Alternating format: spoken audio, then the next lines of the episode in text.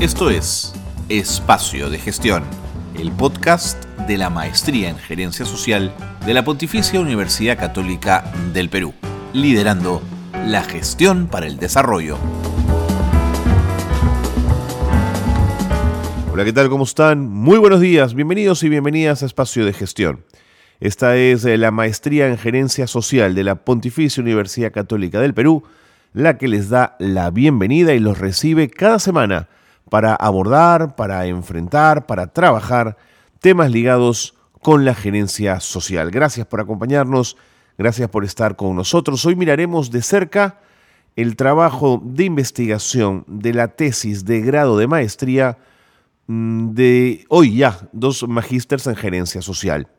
Ella es eh, Beatriz Ángel eh, Manrique Chuquillanqui y Sandra Rojas Portocarrero. Con ellas eh, vamos a hablar de una investigación que ha tenido que ver con el programa, con un programa de jóvenes, es un programa productivo del Ministerio de Trabajo en el empleo formal en Lima Metropolitana. Ellas han hecho hincapié en un programa que además trabaja con eh, personas en situación de discapacidad. Un tema interesante, un tema que abre espacios, que acorta brechas y que permite darles dignidad y trabajo a las personas con cierta discapacidad en el marco de este programa. Gracias por estar con nosotros. Comenzamos. Esto es Espacio de Gestión.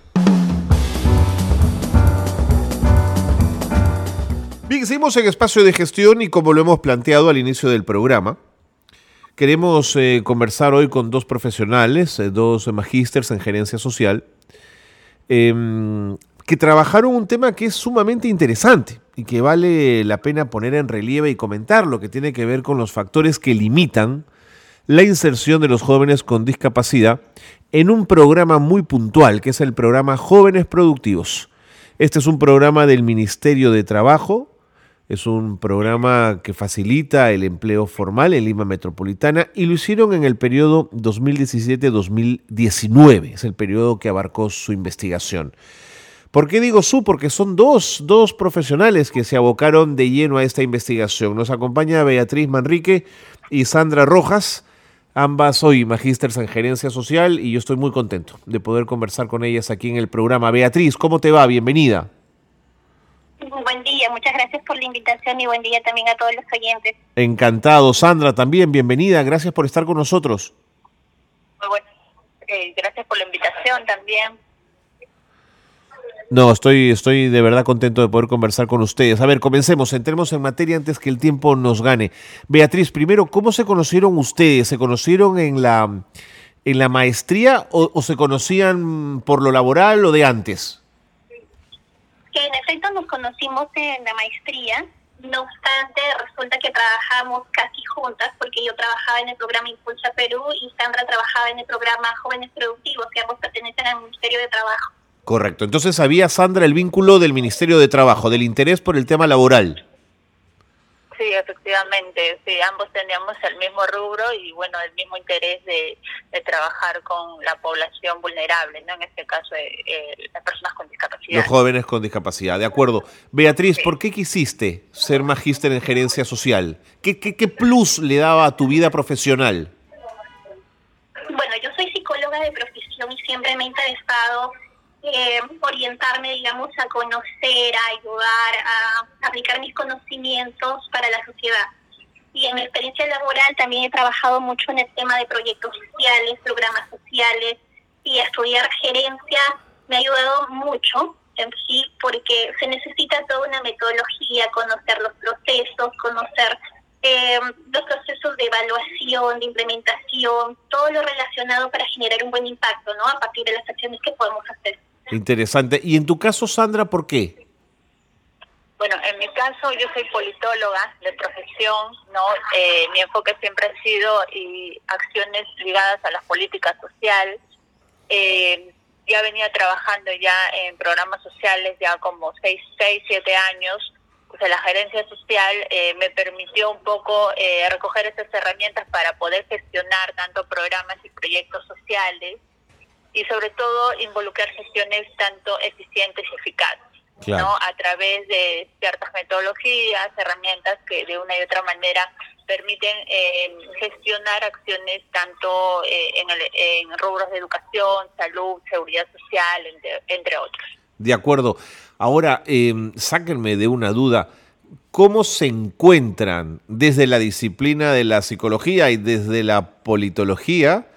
¿Dónde están los elementos comunes? ¿Cuáles son los vasos comunicantes, Beatriz? Eh, bueno, ya actualmente, a partir de todos los conocimientos que hemos adquirido, bueno, lo particular, eh, ya he podido desarrollar incluso mucho mejor los proyectos sociales que vengo haciendo. Y, claro, siempre yo he tenido la orientación de hacerlo para personas con discapacidad, ¿no? Otro interés que tengo son los adultos mayores. Entonces, eh, todos los temas que uno ha aprendido, inclusive el tema de los enfoques transversales es muy importante para la aplicación en el trabajo, ¿no? y también para compartirlo con los demás. De acuerdo. Y, y tú, Sandra, encontraste con facilidad, digamos, vínculos desde las disciplinas que podían servirles a ambas para entender mejor el proceso de investigación? Sí, por supuesto. Eh, bueno, desde mi enfoque eh, más político, ¿no? que está netamente orientado este, al desarrollo de implementación de políticas tanto sociales y públicas, eh, buscamos encontrar el lazo entre mejorar la calidad de vida de un grupo social, ¿no? Generar una propuesta de mejora, en este caso a la, al programa Jóvenes Productivos, enfocándote principalmente en el objetivo, ¿no? Que es generarles oportunidades laborales a esta población vulnerable claro. a través de eh, a través de, de, entender las necesidades y entendiendo las necesidades de esta población es donde se busca realizar acciones y gestiones que aterricen directamente en esas necesidades y sobre todo que, que esta población se sienta eh, que mejore el interés y sobre todo no solamente eh, al aspecto económico, sino el aspecto, eh, los factores sociales, los factores psicológicos que involucran dentro de, del entorno de su bienestar de, esa población. De acuerdo. Em, ¿Las dos llevaron la maestría en el mismo periodo? ¿Lo hicieron de forma presencial o ya la pandemia un poco afectó el trabajo? Llevamos la maestría bajo la modalidad semipresencial. Eh, casi en su mayoría lo hemos hecho de manera virtual y más aún cuando vino la pandemia ya todo fue virtual. De acuerdo. Y, y, Sandra, eh, el otro día me, me, decía Eder Loaiza, otro magíster en gerencia social con el que hablábamos de educación con él eh, y de cultura, me hablaba que no es verdad que la virtual necesariamente es más fácil, tiene, tiene sus rigores y te obliga a determinados cambios a los que no estabas habituados. efectivamente todo es un proceso de, adaptación debido ¿por qué? porque teníamos que igual implementar este y sobre todo en el, en el desarrollo de la investigación poder establecer ciertos plazos dentro de, del desarrollo de, del trabajo, ¿no? no solo por, por las asignaciones de tareas que nos daban, sino también por la propuesta de mejora que buscábamos que eh, implementarlo dentro de, de ese ministerio. Claro. Ahora, Beatriz, ¿no, no, no, ¿no sufrieron un poquito con estadística, con finanzas? ¿Cómo se manejaron a ese nivel? Eh, bueno, como comenta Sandra, en realidad la dificultad más que nada para el tema de la investigación y su desarrollo fue la interacción que hemos tenido con los participantes. No en tema de finanzas y lo demás, no tanto. Eh, no obstante, la interacción que nosotros necesitábamos para recabar las opiniones, recabar las percepciones de ellos era un poco dificultoso. Eh, pensemos que son personas con discapacidad, entonces eh, se necesitaba más tiempo, se necesitaba un cara a cara con ellos, ¿no? Eh, son personas con discapacidad auditiva, con discapacidad visual, con discapacidad intelectual, mental, entre otros. Entonces ameritaba no solamente incluso conversar con ellos, sino también con los padres de familia. Y, y bueno, hablando también con los demás aliados que hemos tenido, que son los representantes de empresas, no de las mismas entidades de capacitación, entre otros, esa parte de la interacción es lo que sí nos ha dificultado. Ok, ok. Eh, entendiendo que no has usado por el corte y el tipo de investigación los temas estadísticos o de finanzas, traslado mi pregunta, Sandra, a los cursos mismos. Siendo de psicología y de politología, ¿les fue fácil manejar esos cursos o, o ahí siempre hay complejidad? Bueno, el tema estadístico sí creo que fue un poco, para mí un poquito más complicado, ¿no? Pero bueno, igual se da en el proceso de adaptación, eh, se pudo este, superar, digamos, este eh, eh, la parte, digamos, estadística, porque llevábamos un curso de gerencia financiera, creo que, que creo que fue un poquito donde, digamos, eh, presenté alguna complicación, pero este se pudo superar en este caso, ¿no? Se pudo superar y, y, la verdad es que nosotros nos hemos integrado muy bien con Beatriz, y teníamos un grupo ya bastante bastante complementario, no fortalecido que permitió un poco coadyuvar este y llevar a cabo pues todos los cursos y iniciar y terminar pues este en el, en, el mismo año. Buenísimo, buenísimo. Ahora, les propongo que entremos ahora sí de lleno al análisis propio de la investigación, esta investigación de grado que les permitió obtener el título de magísters. Em, pero permítanme primero ir con las noticias de gerencia social. Es una pausa breve y seguimos conversando. ¿De acuerdo, Beatriz? Sandra, ¿me esperan un ratito? De acuerdo. Dale, y seguimos conversando. Estamos en Espacio de Gestión, el programa de radio de la Maestría en Gerencia Social de la Pontificia Universidad Católica del Perú. Quédense con nosotros, no se vayan. Esto es Gerencia Social Noticias. Empieza la semana de vacunación en Ancash como parte de la semana de vacunación en las Américas. En esta campaña, que está siendo impulsada por la Dirección Regional de Salud, se busca que niños, adultos mayores y gestantes puedan acceder a vacunas contra la influenza, el neumococo, entre otros. El paiche es un producto que se prepara para ser exportado hacia Estados Unidos, Europa y Asia. Esta exportación abrirá oportunidades a los productores de esta especie lacustre y fluvial, ya que su demanda se ha incrementado en los últimos años. En la última edición de los Premios Verdes, que busca promover la participación ciudadana en temas medioambientales, se dio como ganadora Plataforma Perú por Naturaleza, que ha sido promovido por CERNANP. Esta plataforma apoya la conservación de áreas naturales protegidas y la Amazonía mediante el crowdfunding. Aquí las noticias de gerencia social que marcan la actualidad. Continuamos en espacio de gestión para quienes se acaban de incorporar a nuestra señal, quienes nos están escuchando eh, recientemente o por primera vez. Estamos conversando con Beatriz Manrique y con Sandra Rojas, una psicóloga, la otra politóloga, que ambas se juntaron en la maestría de gerencia social trabajaban en el Ministerio de Trabajo y decidieron hacer su tesis de grado de maestría en un tema laboral. Claro, estaban involucradas en el tema, lo conocían y, les, y, decidieron aproximarse al mismo. Vamos a conocer entonces, Beatriz Sandra, en este segundo bloque más de la investigación y yo quiero preguntarle a Beatriz, ¿por qué eligieron este tema? ¿Qué, qué motivación había para mirar los factores que limitan la inserción de jóvenes con discapacidad?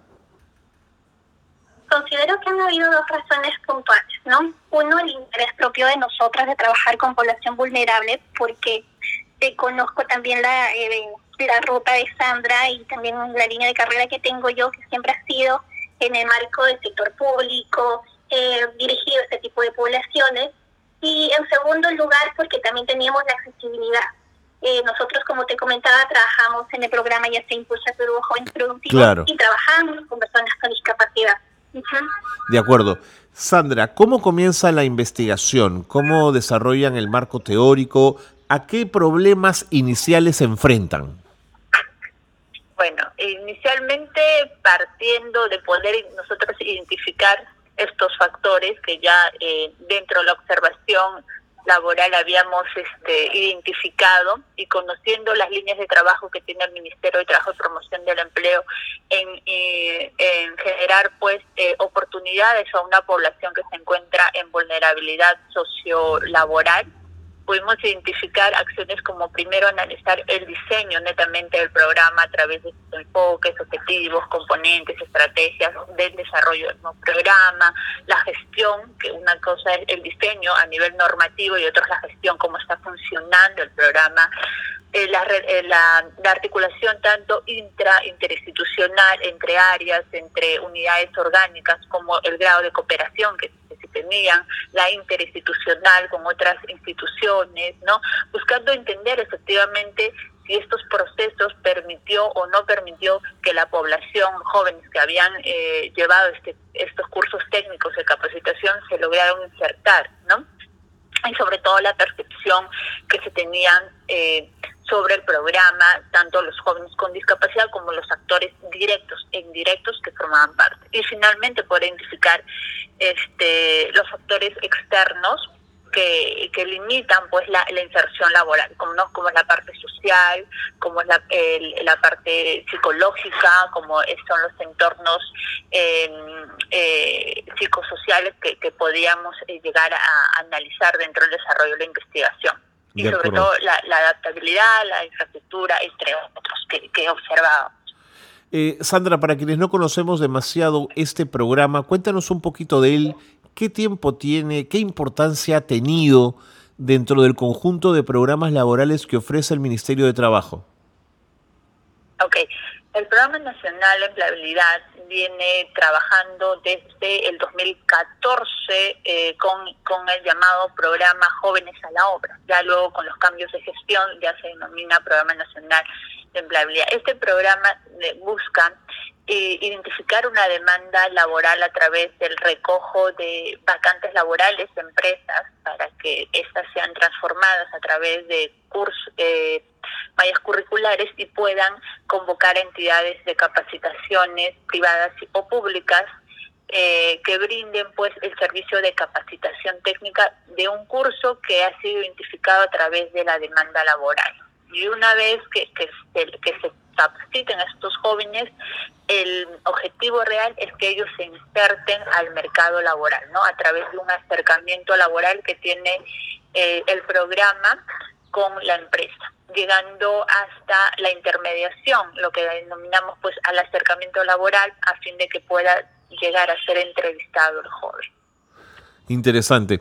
Eh, Beatriz, me habías adelantado en el primer bloque del programa algunas de las complejidades a las que se habían enfrentado.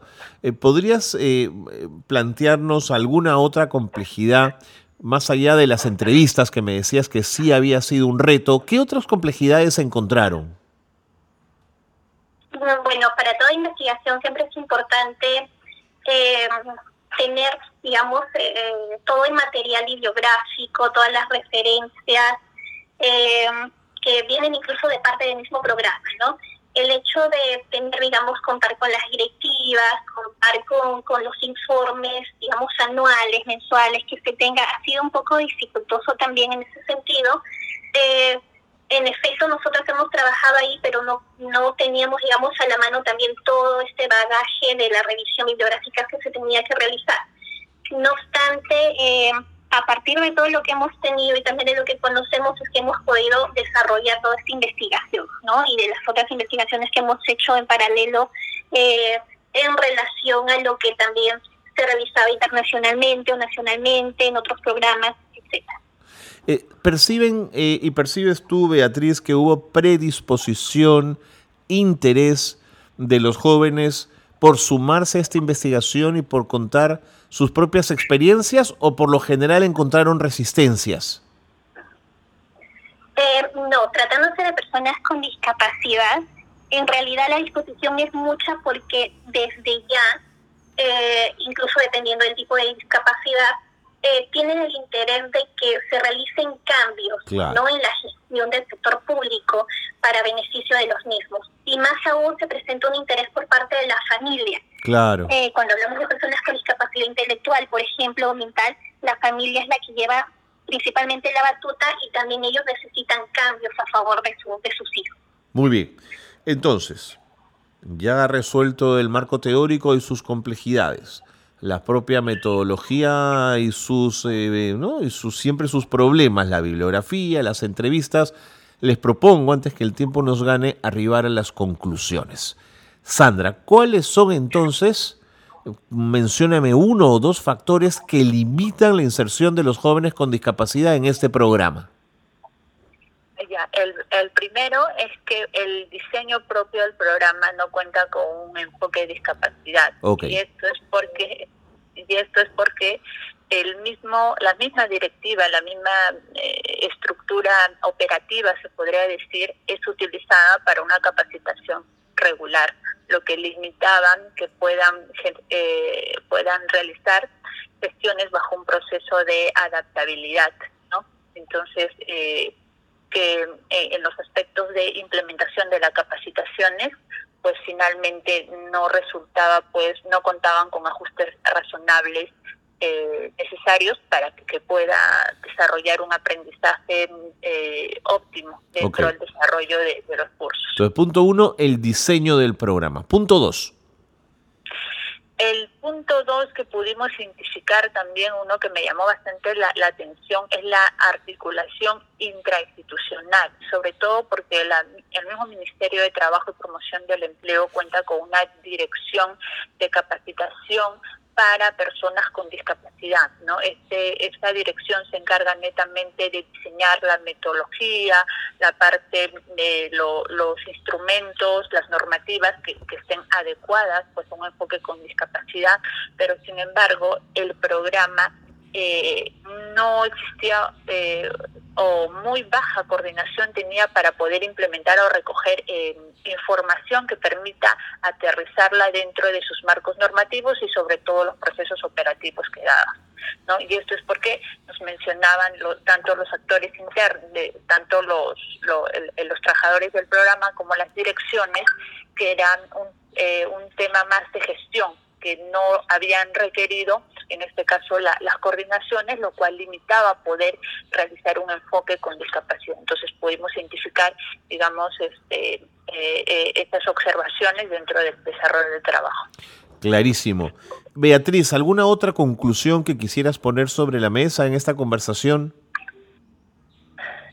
Eh, una de las partes importantes que nosotros también hemos encontrado es y como parte de la variable de la imagen y contextos sociales que, que, que, atraviesan los jóvenes con discapacidad, nosotros hemos verificado, digamos, cuatro factores, ¿no? Que era el soporte familiar, la accesibilidad en infraestructura de las entidades de capacitación, por ejemplo, el tema de la gestión de la inclusión de las personas con discapacidad en las empresas y la preparación también de, de las entidades de capacitación en relación a la perspectiva con discapacidad. Eh, de todas estas, en efecto, nosotros hemos encontrado que el soporte familiar sí es adecuado, ¿no? Porque siempre, eh, digamos, hay una continua motivación por parte de los padres o un continuo interés. No obstante, en el caso, por ejemplo, de la gestión de las empresas, eh, existe como una especie de discriminación sistemática que ocurre no en todas las empresas, pero sí en gran parte de ellas, por lo que muchas personas con discapacidad, jóvenes o adultas, no pueden insertarse laboralmente. Otro tema es la accesibilidad en infraestructura, ¿no? que no hay, digamos, adaptaciones específicas para personas con discapacidad, que en efecto mucho de ello está cambiando porque eh, pero es más guiado a la discapacidad física, más no tanto a la discapacidad auditiva pues. o visual o intelectual. ¿No? Entonces ahí todavía creo que en el Perú se necesita mucho trabajo y entendimiento de los principios tanto de igualdad como equidad. Interesante. Y, lo último que hablábamos de la preparación de, de las mismas entidades de, capacitadoras, em, que eh, se piensa que, bueno, solamente deben existir, digamos, entidades especializadas para, para las personas con discapacidad. No obstante, según las leyes que nosotros también hemos revisado, eh, todas las instituciones, universidades, colegios, etcétera, sí tienen que tener, digamos, una gestión bajo este enfoque de, discapacidad, mm. ¿no? Y por, por lo, en ese sentido se tienen que hacer las adaptaciones necesarias y también lo que se tiende a llamar ajustes razonables. Entonces, sí hay muchos factores externos que han influido eh, para que estas personas no puedan insertarse laboralmente. Interesante. Ustedes saben que mientras las escuchaba, pensaba además cómo en este momento en el Congreso de la República, eh, creo que ya aprobaron, al menos a nivel de comisión, el proyecto de ley eh, que busca hacer que tanto las empresas como el Estado cumplan y mejoren la eh, aceptación de jóvenes con discapacidad eh, en el empleo formal. Yo quisiera preguntarle si en ese sentido, Sandra, la investigación se ocupó solo de empresas o también miró al Estado. No, definitivamente también lo este fue como nuestro marco normativo el Estado, ¿no? Y es más, este dentro de la Ley General de Personas con Discapacidad, uno de los de lo de las normativas, los artículos señala que en el Estado eh, la población debe eh, la, de, la población de trabajadores un 5% debe estar dirigida a, lo, a las personas con discapacidad. Y y en la observación, cuando podemos identificar dentro de, o hicimos un análisis de los sectores también que, que contaban con personas con discapacidad, no llegaban a cumplir la meta. Y en el caso de las empresas es un 3%. Entonces, eh, y, de paso, eh, analizamos también la función que está cumpliendo SUNAFIR, donde digamos que todavía falta fortalecer acciones de fiscalización que permitan accionar directamente al cumplimiento de esta normativa porque y sobre todo que, que, las empresas, tanto públicas y privadas, cuenten eh, o desarrollen acciones con ajustes razonables que permitan a la persona desarrollar eh, sus actividades sin ninguna limitación. Entonces ahí consideramos un, un, una recomendación que es una de ellas es el fortalecimiento de parte de las entes de fiscalización que permitan de una u otra manera accionar con la finalidad no no en el sentido de poder este sancionar sino generar o mayores oportunidades para una población que cuenta con diferentes tipos de habilidades y cuentan con todas las capacidades para poder desarrollar cualquier tarea no entonces eh, totalmente de acuerdo. totalmente de acuerdo. Sandra Beatriz, creo que han hecho una investigación bien interesante. ¿Han podido eh, devolverla? Digamos, ¿han podido eh, llevársela a los tomadores de decisiones como para que lo tengan como insumo, como herramienta para futuras tomas de decisiones? Eh, bueno, sí, eh, era un proyecto que como inicialmente se había desarrollado ya dentro de, digamos, de la institución con algunas propuestas de mejoras.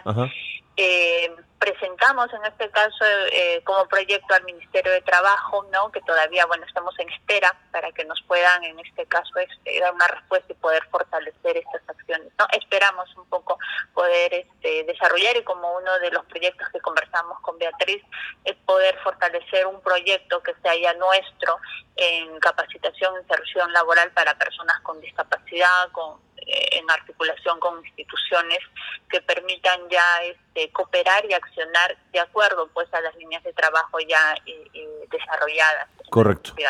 Correcto. Sandra Beatriz, nuevamente. Bueno, primero enhorabuena por el, por el grado, por, por el haber llegado a ser magísters y enhorabuena por una investigación tan importante que además piensa en un grupo por lo general olvidado, eh, poco cubierto en general por las políticas públicas y que es sin duda numeroso e importante. Muchas gracias por haber estado con nosotros en el programa. Un gran abrazo. Muchas gracias a ti por la entrevista. Muchas gracias. Sandra Rojas y Beatriz Manrique han estado con nosotros en el programa. Interesante la investigación. Factores que limitan la inserción de los jóvenes, jóvenes con discapacidad, trabajaron ellas en un programa eh, del Ministerio de Trabajo, el de jóvenes productivos. Eh, la investigación se centró en Lima, si quieren ustedes conocer un poquito más, y se centró en los años 2017 al 2019. Con ellas les ponemos punto final al programa. Gracias por habernos acompañado. Gracias siempre por la gentileza de ser parte de Espacio de Gestión. Muy buenos días.